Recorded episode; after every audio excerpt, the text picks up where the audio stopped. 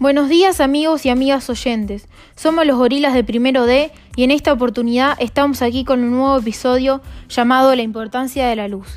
Para poder transmitirle nuestros conocimientos, en este caso les estaremos hablando sobre un tema muy importante en la vida.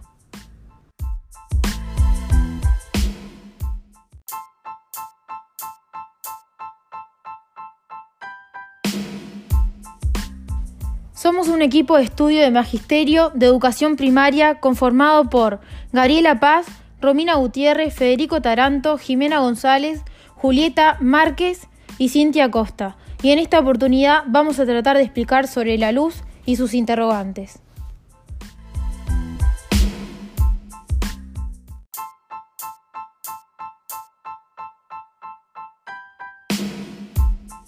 El día 25 de julio de 2021 vamos a hablar de las fuentes de la luz, qué es la luz y los cuerpos iluminados.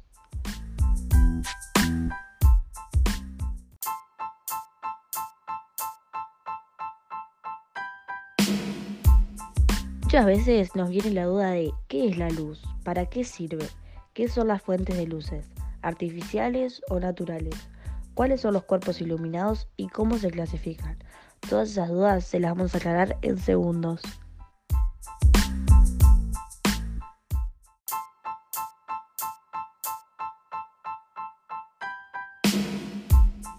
Como les hemos estado diciendo desde el comienzo, nuestra propuesta para este episodio es poder hacerles llegar desde nuestro espacio un poco de información sobre qué es la luz y sus fuentes. Ahora los dejo con otro de los nuestros para que les comente sobre el tema.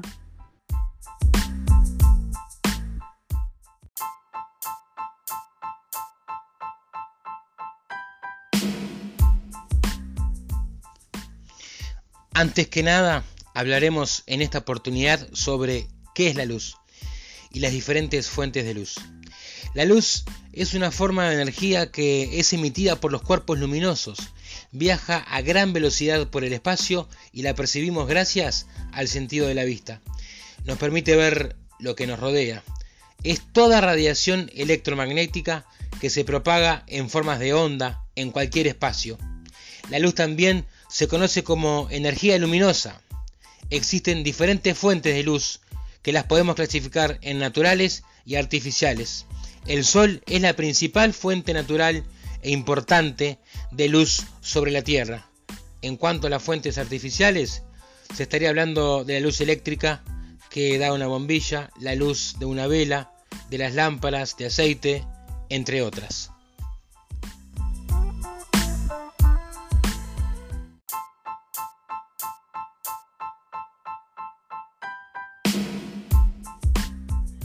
La luz es emitida por sus fuentes en línea recta y en todas direcciones, y se difunde en una superficie cada vez mayor a medida que avanza. Si algo en su camino le estorba, se forma una sombra en el sitio en donde no pasa la luz. Por ejemplo, en los cuerpos opacos, la luz tiende a pasar con facilidad a través del vidrio o del agua. Al igual que todas las ondas, la luz experimenta fenómenos de reflexión y refracción. La reflexión de luz es el cambio que experimenta el rayo luminoso cuando incide sobre la superficie de separación de dos medios distintos sin abandonar el medio por el cual se propaga. Los espejos reflejan la luz de manera normal. La luz rebota en la misma forma que llega y como resultado se puede ver una imagen en el espejo. La refracción de la luz es el cambio de dirección de un rayo de luz al pasar de un medio a otro de distinta densidad, a través del cual viaja a diferente velocidad. Los lentes son piezas de vidrio que trabajan refractando la luz.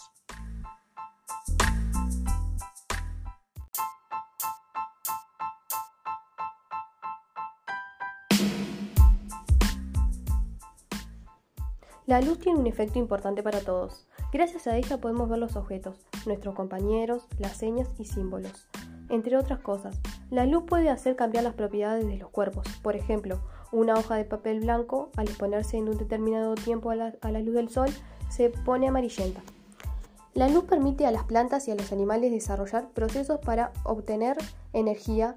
Los seres humanos además hemos aprendido a utilizarlas para alcanzar una mejor forma de vida. La aprovechamos para calentar nuestra vivienda, cocinar, etc. ¿Y los cuerpos iluminados qué son? Son los cuerpos que son iluminados por la luz. Estos cuerpos iluminados se pueden clasificar por opacos, que son aquellos que no dejan pasar la luz a través de ellos. Los translúcidos son aquellos que dejan pasar plácidamente la luz que llega a ellos. Y los transparentes, que son aquellos que al ser iluminados dejan pasar a través de ellos prácticamente toda la luz que reciben.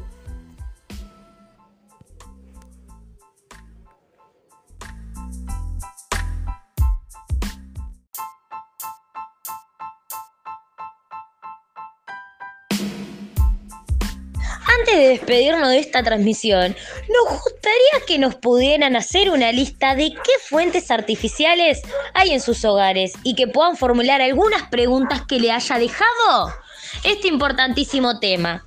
Quisiéramos saber qué les pareció este tema y qué otro tema les gustaría que le hablemos el próximo episodio. Los gorilas estamos para informarlos, no se olviden. Eso fue todo por el día de hoy. Los esperamos en la próxima. Espero que les haya gustado y que les haya servido la información que les transmitimos hoy. Si les quedó alguna duda, no duden en hacernos llegar las preguntas que les dejó este tema, que es tan importante para todos en el planeta. Saludos de los gorilas para todos nuestros queridos oyentes. Nos estamos escuchando.